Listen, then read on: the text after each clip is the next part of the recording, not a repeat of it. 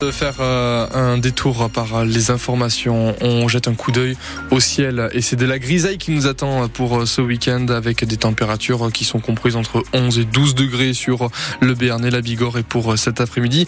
Mais pas beaucoup de changements, un peu de pluie sur nos vallées béarnaises. Les informations avec vous, Manon Claverie et le rectorat de Bordeaux réagit à la polémique autour du collège Sainte Bernadette de Pau. Cet établissement privé sous contrat fait partie des apprentis d'Auteuil et on vous en parle depuis le début de la semaine parce que deux enquêtes sont ouvertes pour agression sexuelle entre élèves et ces deux affaires ont motivé plusieurs membres du personnel à témoigner, témoigner de la violence qui règne dans l'établissement, violence physique, verbale, menace de mort même parfois. Les alertes à la direction au diocèse et au rectorat n'y changent rien, selon les témoins qu'on a entendus sur France Bleu Béarn Bigorre cette semaine. Le rectorat a fini par répondre à nos sollicitations par écrit. Il promet de renforcer les moyens d'enseignement à la rentrée prochaine, mais dit aussi qu'il ne peut pas faire grand-chose de plus, Camille Ursi. Le rectorat de Bordeaux réaffirme qu'il condamne toute forme de violence. C'est la première phrase de la réponse du rectorat après quelques jours de sollicitations. Seulement voilà, il justifie ce climat de violence par le profil des élèves accueillis dans cet établissement. Il parle d'un public particulier, notamment des élèves placés par la protection judiciaire de la jeunesse. Un problème de discipline donc, confirmé par plusieurs témoignages recueillis cette semaine, mais sur lequel le rectorat ne semble pas avoir de prise. Et c'est parce que l'établissement est privé qu'il ne peut pas agir sur la discipline des élèves. C'est en tout cas ce qu'il explique après avoir précisé s'être entretenu avec la nouvelle directrice de Sainte-Bernadette pour s'assurer que des mesures seraient prises pour assurer le bon fonctionnement et la sécurité des élèves. Mais il est question aussi de celle des professeurs, notamment après plusieurs alertes sur l'ambiance générale et même des menaces de mort. Sur ce point, le rectorat explique avoir invité un professeur à porter plainte et à demander la protection fonctionnelle, des mesures qui n'auraient jamais été prises par l'enseignant en question. Et de son côté, la Fondation Apprenti d'Auteuil a affirmé cette semaine qu'un plan d'action était mis en place depuis décembre et qu'on allait vers le mieux. Le parquet de Pau demande un procès dans l'affaire du médecin ORL soupçonné d'agression sexuelle. Un garçon de 14 ans a porté plainte pour attouchement pendant une consultation dans son cabinet à Pau et les enquêteurs ont ensuite trouvé une soixantaine de victimes potentielles. Le juge d'instruction doit décider d'un procès ou pas. Cette ORL est mise en examen depuis deux ans et ne peut plus recevoir de patients de moins de 18 ans en consultation. France Bleu Berne Bigorre 7h32, elles arrivent avec un mois d'avance. Les asperges, on en trouve déjà quelques-unes sur les étals parce que les températures sont douces cet hiver. Ce sont donc des asperges précoces, comme nous l'explique Cécile Chéry-Dubourg. Elle est productrice d'asperges à Vert dans les Landes. Nous, on fait des asperges depuis 2008. Avant, quand on a démarré nos asperges, euh, à partir de, du 20 mars, on commençait. Enfin, c'était vraiment très très rare quand on commençait avant. Mais euh, là, ces dernières années, euh, en général, au 1er mars, on a les premières. C'est comme toutes les productions en agriculture, c'est comme le vin. On voit bien que les vendanges sont de plus en plus tôt. Euh, oui, voilà, c'est ça va devenir la norme. Ça, ça, ça c'est sûr. Après, ça veut dire aussi que la saison va s'arrêter plus tôt. Euh, parce que les asperges, finalement, c'est un potentiel qu'on récolte sur la plantation. Et une fois qu'on a atteint le potentiel, euh, il faut absolument arrêter la récolte pour ne pas épuiser la plantation. Et donc là, par exemple, le rythme sur lequel on part, euh, en démarrant la récolte la semaine prochaine, ça veut dire que début mai, chez nous, la, récolte sera finie. Et pourquoi une productrice landaise sur France Bleu Berne Bigorre?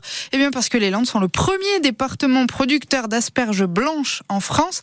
4000 tonnes d'asperges produites chaque année. Et pour profiter des vacances jusqu'au bout du bout, vous avez peut-être choisi de rentrer en train de nuit. Ça promet une reprise un peu fatiguée, peut-être si on dort pas bien, mais c'est pratique et c'est de nouveau possible chez nous. Le train Tarbes-Paris via le Béarn est à nouveau en circulation depuis 2021 et depuis la fin d'année dernière, il a même repris son circuit d'autrefois par l'axe atlantique.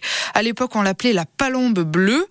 Oriane habite à Sceaux de Navaille et elle a pris la Palombe bleue à Orthès pour aller à Paris avec ses deux enfants, Joachim et Pénélope. Ils ont 6 et 2 ans. Moi, je dors tout là-haut. Même on peut grimper sur, sur là où on met les, on met les habits, les vêtements. Trop cool. Je me doutais que le grand, ça allait lui plaire. Il était super, super excité euh, à, l'idée du voyage dès que je lui ai dit. J'ai peut-être été un peu optimiste en me disant que j'allais réussir à aller coucher. Ouais, parce que je sais pas, 20h10, c'était bien comme heure de départ, mais je crois que j'ai été un peu optimiste, ouais. Il n'y a pas de connexion. Oui, il faut que je te connecte. Euh, moi, j'adore cette idée. J'adore le train. Euh, j'ai fait plusieurs fois dans ma vie des voyages en train sur plusieurs jours. Euh, j'ai pris le transsibérien. C'était trop bien. et, et, et, je suis une grande, grande convertie du, enfin, vraiment très convaincue du train. En fait, c'est, je trouve ça très marrant comment on se retrouve à voyager avec des gens qu'on choisit pas, mais je trouve que c'est, ça attire un public qui est en général vachement sympa. Et en fait, nous, on fait même assez souvent des allers-retours, euh, disons, en période scolaire. Mais je trouve que c'est vachement pratique, en fait, si j'arrive à dormir. Et si vous êtes une maman et que vous voyagez avec vos enfants, vous pouvez réserver un compartiment spécial pour femmes et enfants. Sinon, c'est six couchettes par compartiment en seconde classe et quatre en première classe. Ce week-end, c'est la collecte des restos du cœur dans vos supermarchés. On va en reparler dans le journal de 8 heures. On va entendre le fils de Coluche, celui qui a fondé les restos. L'élan béarnais a rechuté face à Angers. Défaite 83-79 hier soir au Palais des Sports contre les derniers de Pro B. Les Palois ont raté leur entame de match. Et après, ils ont été trop inégaux. Malgré 30 points quand même de Javon Masters, le meneur, à la sortie, le capitaine Adassané était sévère. Pour lui, l'équipe n'a pas du tout eu la bonne attitude.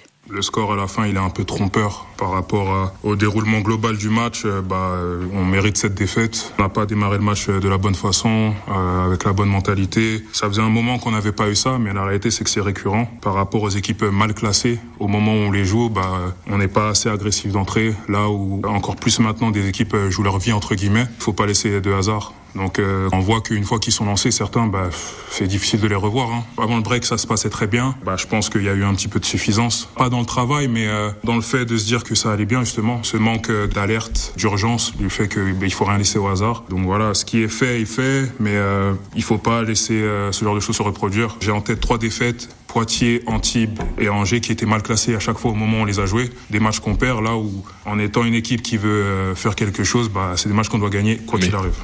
Et au classement, les Palois glissent à la septième place de Pro B. Ils se déplaceront samedi prochain à Chalon-Reims. Cet après-midi sur France Bleu Béarn Bigorre, il y a du rugby et du foot. À 17h, la section affronte le Stade français, le leader de top 14, chez lui, au Stade Jean Bouin, avec une équipe complètement remaniée. 11 changements par rapport au week-end dernier. Aucun des Whitelock. Une charnière Robson de Baès. Le reste de l'équipe est sur FranceBleu.fr. Et puis le match, bien sûr, à 17h à vivre en intégralité sur France Bleu Béarn Bigorre. Et puis à 19h, on enchaîne avec le Pau FC, 9e de Ligue 2, qui reçoit Caen, le 6e pour peut-être une deuxième victoire paloise de l'année 2024.